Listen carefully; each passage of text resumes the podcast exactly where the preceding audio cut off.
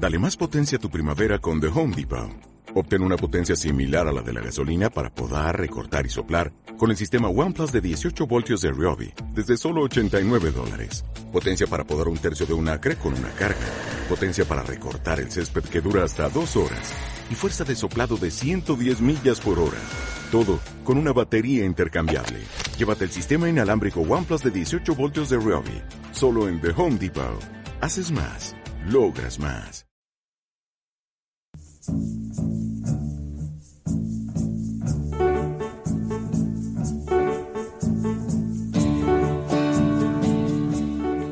Bienvenidos de nuevo a Somos Sociales, un programa hecho por y para la comunidad educativa del Colegio Selliver. Hoy vamos a tener con nosotros a Sofía, alumna de segundo bachillerato A. ¿Qué tal, Sofía? Pues muy bien, aquí estamos confinados en nuestras casas. ¿Cómo llevas el no poder bailar? Mal, muy mal. ¿Para qué nos vamos a mentir? Me ha venido bien un poco el descanso, pero ya la verdad que se echa de menos después de casi un mes. ¿Estás, estás entrenando de alguna manera o estás manteniendo Hago lo forma? que puedo, ¿no? También por parte del conservatorio me están mandando cosas para evaluarnos y eso, pero no es lo mismo, no es lo mismo que estar en una clase con mucho espacio y poder bailar y tener músicos en directo y esas cosas. Eso sí que es verdad. Entonces, Bueno, eh, al principio siempre hago un, un juego de palabras en el cual pues yo te digo una palabra y tú me dices lo primero que se te venga a la mente. Así podemos conocer un poco más tu subconsciente. vale. ¿Vale? Venga, la primera palabra es baile, Vida. música, Mm, belleza. viajar, Descubrir. Colegio, Estudiar. solo estudiar en el colegio, bueno, ¿eh? está, es tu Hombre, están, ¿eh? los están los compañeros, pero el, el colegio como tal eh, es estudiar. Sí. Bueno, el, el mejor consejo que te han dado. Pues, a ver, no sabría decirte la verdad, pero yo creo que es que como yo siempre he sido, hasta hace relativamente poco, he sido una persona de poder pero no querer, siempre me decía mucho que trabajara duro si quería conseguir algo Mm. y no me daba cuenta, pero ahora que sí que ya he empezado a saber lo que quiero hacer con mi vida y que realmente te das cuenta que todo requiere mucho trabajo si, lo, si quieres conseguir algo, es que si quieres luchar por tus sueños que tienes que trabajarlo duro y que si, o sea, si de verdad, si realmente lo quieres conseguir, la única o el único que lo puede conseguir es, eres tú mismo, ¿sabes? O sea, si quieres un trabajo bien hecho, Mm. el único que lo puede hacer bien eres tú mismo. Eso es. Y sobre todo, mu- muchas veces, yo, en relación con eso, eh, siempre me, yo mi madre siempre me decía, si, me- si hay- algo que quieres que esté bien hecho y a tu manera, lo tienes que hacer tú. No puedes esperar que nadie haga por ti lo perfecto, porque lo perfecto es solo es una concepción muchas veces que es muy subjetiva, entonces na- Claro. nadie más que nosotros puede hacerlo. Bueno, eh, nos dejaron una, una pregunta para ti el otro día y es, ¿qué característica tuya te hace ser diferente de los demás? Pues, jope, no sé decirte la verdad. A ver, yo creo que realmente en cuanto lo que se refiere a nosotros como personas no hay realmente una sola característica que nos haga diferente. Yo creo que lo que nos hace diferente es nosotros en todo su conjunto, ¿sabes? Mm. Entonces yo creo que lo que me hace ser diferente de los demás de los demás es ser yo misma. Tu carácter, ¿no? Tu personalidad, sí. Sí, seguro que no, O sea, no es solo una cosa. todos, la mayoría, ¿no? Todos siempre mm, trabajamos, luchamos por algo, todos tenemos metas en la vida, la mayoría, ¿no? Pero realmente lo que hace que yo me diferencie de los demás es ser yo misma y tener yo mis metas y mis ambiciones en mi vida, ¿no? Creo yo. Sí. Bueno, y para conocer un poco más de Sofía, ¿quién es Sofía? Pues, a ver, Sofía es una persona muy cabezona, muy pesada a veces, o la mayoría de las veces, que lo pueden corroborar mis compañeros, ¿no? Pero sí que es cierto que también soy una persona muy empática, me o sea, siempre intento ponerme en la piel de los demás porque creo que es muy importante, ¿no? Mm. Y bueno, también soy una persona muy ambiciosa, muy trabajadora, ¿no? Por lo que he dicho antes, que si quiero conseguir algo, pues al final la única que lo va a conseguir tal y como ella quiere soy yo misma. Mm. Y soy, como todavía tengo 17 años, realmente no sé nada de la vida, también todavía tengo muchas inseguridades, ¿no? Pero la verdad que creo que... Sí, que es que, no sé, soy yo misma, fin. Bueno, ¿y qué nos puedes decir de tus orígenes? Sobre tu familia. ¿Toda tu familia es aquí de Fuengirola? No, de todos los menos de Fuengirola. a ver, voy a remontarme a hace mucho tiempo. A ver, mi familia materna es japonesa, porque mi madre es japonesa. Y mi familia mm. paterna ahora hay un lío muy grande, porque tengo eh, tatarabuelos ingleses, tatarabuelos rusos, después mis bisabuelos eh, por parte de mi abuelo paterno, que sí que son de aquí de España, pero estuvieron viviendo muchos años en Venezuela y mi, abuelo nació ahí. Y bueno, mi abuela, o sea, la mujer de mi abuelo, la madre de mi padre, es francesa, entonces tengo ahí un remix un poco... Un, cristal de cultura en, los genes, ¿eh? Soy un poco exótica, digamos, ¿no? Entonces... Sí, sí, sí. Bueno, y todo este crisol de cultura lo podemos relacionar un poco con, con el tema que vamos a ver hoy de, de España, su relieve. Entonces, antes hemos hablado de lo que hace diferente, lo que te hace a ti diferente de las personas, pero ¿qué características crees que hacen diferente, por ejemplo, a España de otros países en, en lo que es referente a relieve? Pues yo creo que su localización lo primero, porque si te das cuenta, España es una península que está entre dos océanos, está entre el, mar el océano Atlántico y el mar Mediterráneo, y después está es un punto de unión entre Europa y África. Mm. Entonces yo creo que ahí se mezcla todo. Es como que todo se concentra en España, ¿no? Bueno, y siempre que escuchamos hablar de la, de la península ibérica, eh, hay un, una cosa que se repite o un hecho que se repite muy habitualmente es hablar de, la meseta, ¿no? Es un, país mesetario. Pero ¿qué realmente qué es una meseta? Pues la meseta es una llanura o como una montaña aplanada, o sea, una montaña sin pico, por así decirlo, ¿no? Sí que bueno, se supone que tienen que ser, o sea, tienen que tener un mínimo de creo que son 500 metros de altitud, así. Y bueno, en España la meseta... 500 metros, ¿no? Claro, la, mm. la meseta es la mitad de la península ibérica, o casi toda la península ibérica, ¿no? Mm, que se divide después en varias submesetas, pero que, que eso ocupa casi la, la totalidad de la, de la península, ¿no? Sí, digamos que la península se forma en torno a esa meseta, ¿no? Hmm. Y bueno, tu vida está muy relacionada con, la música. ¿Desde, desde cuándo llevas en el conservatorio? Yo en el conservatorio como tal desde los ocho, pero realmente bailando toda mi vida. O sea, yo le dije a mi madre con cinco años que quería aprender a bailar, pero yo Recuerdo que desde siempre iba por mi casa bailando, girando, pegando saltos, ¿no? Siempre que ponía música a mis padres, pues yo empezaba a bailar, a cantar como si yo estuviera en un escenario. Entonces, yo creo que desde siempre.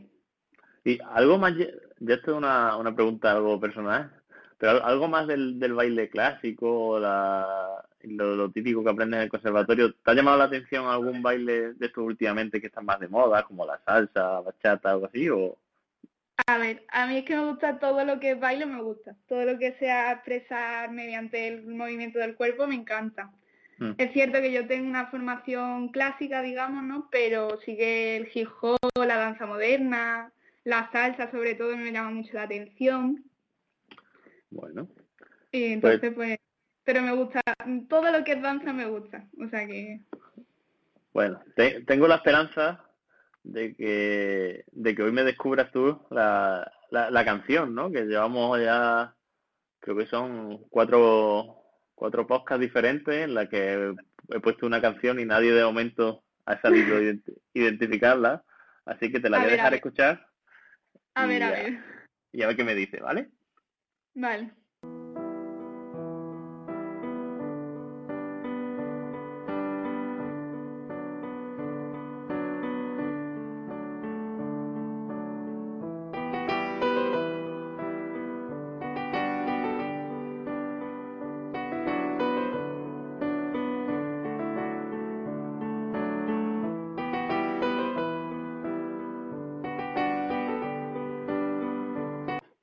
Bueno, Sofía, ¿qué canción crees que es?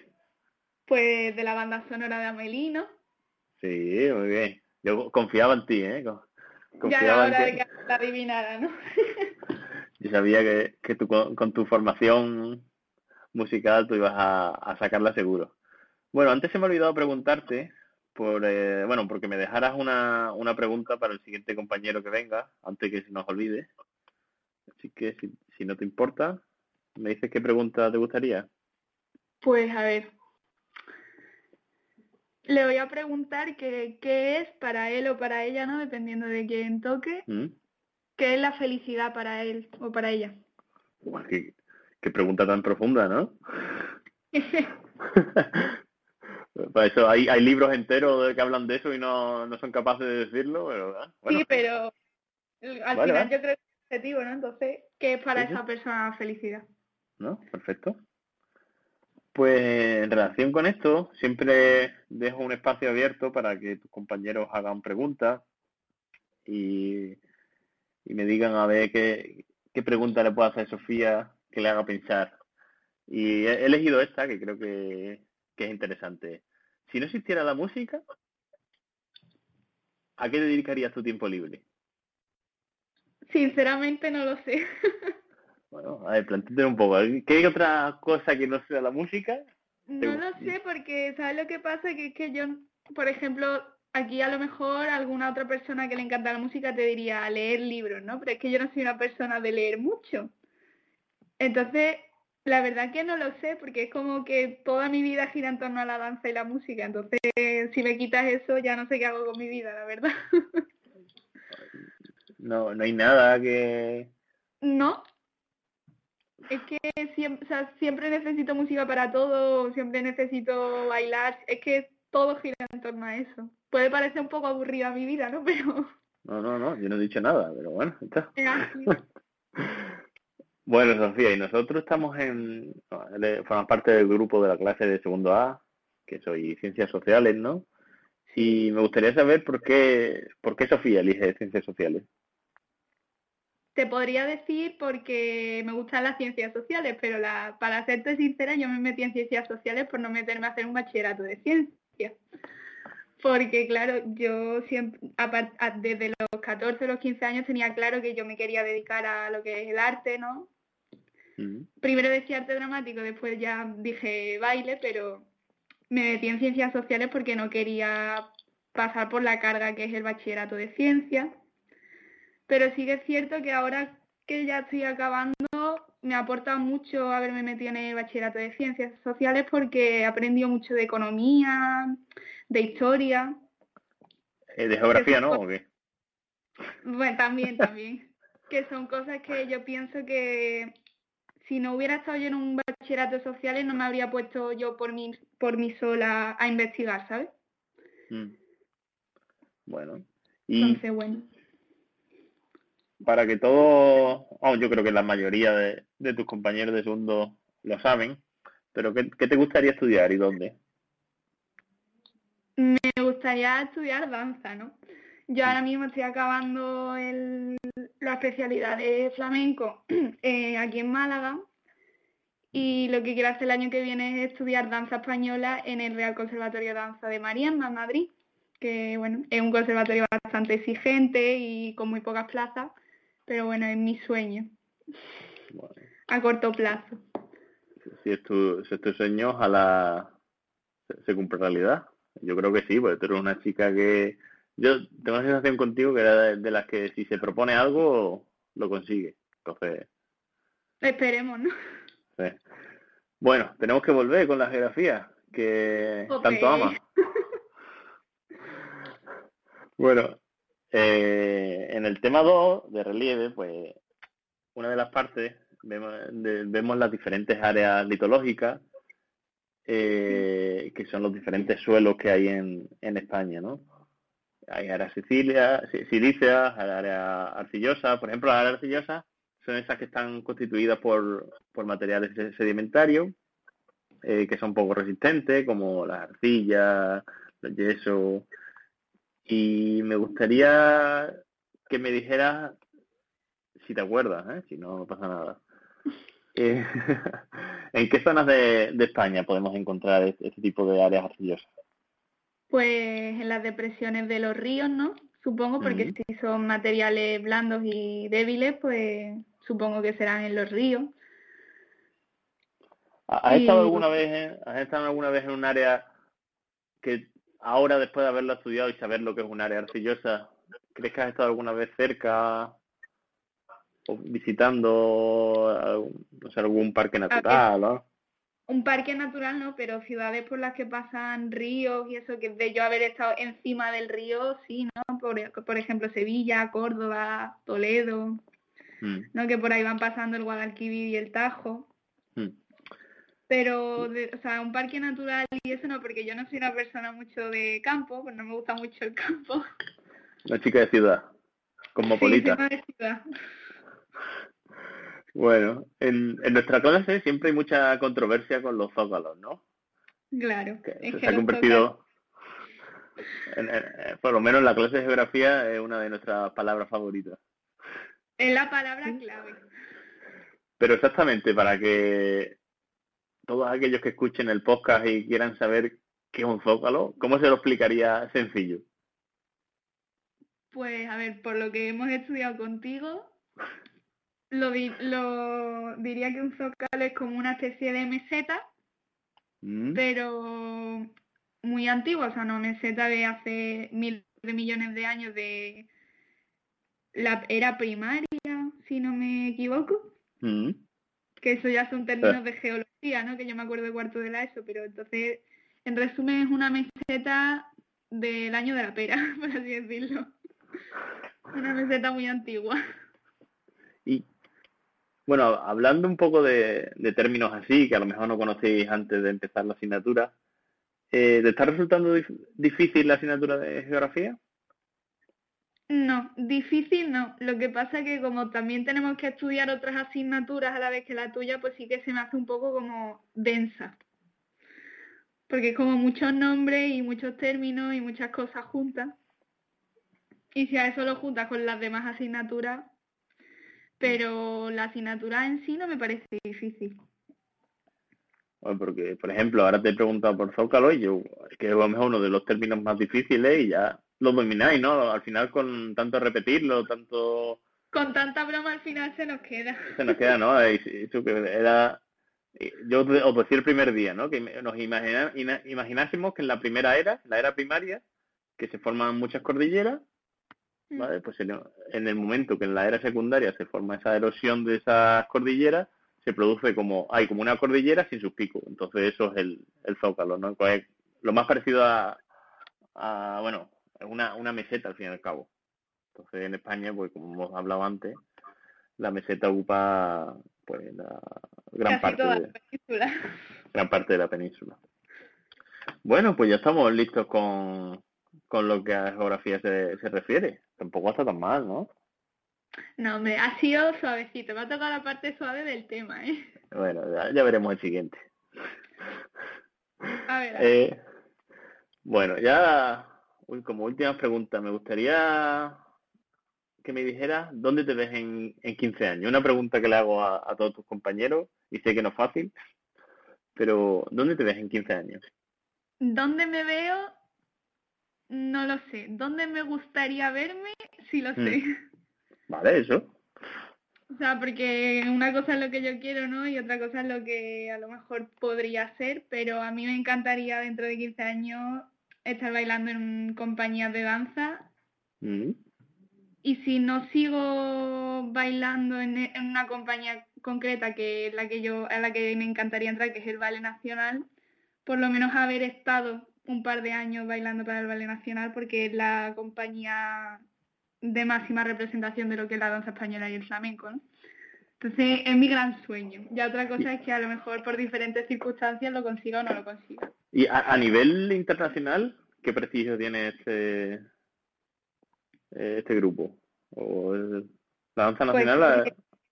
es un ballet único en el, mundo, porque si te das cuenta, los ballets nacionales del resto de Europa o de Estados Unidos y eso son todos ballets de danza clásica, ¿no? que interpretan los típicos clásicos del ballet Lago de los Cines, La Bella Durmiente.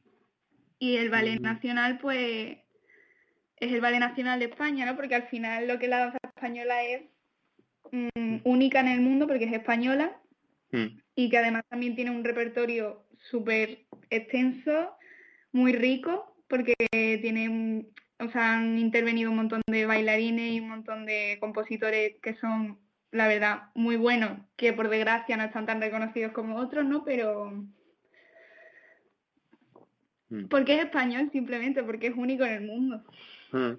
la, la, verdad que yo tengo que reconocer que, que cuando en, en Navidad hiciste tu actuación, a mí me, me impresionó. Yo creo que mucha gente que a lo mejor no está tan familiarizada con ese tipo de, de espectáculos, pues llega y transmite, que es lo que al final es lo que al final el arte pretende, ¿no?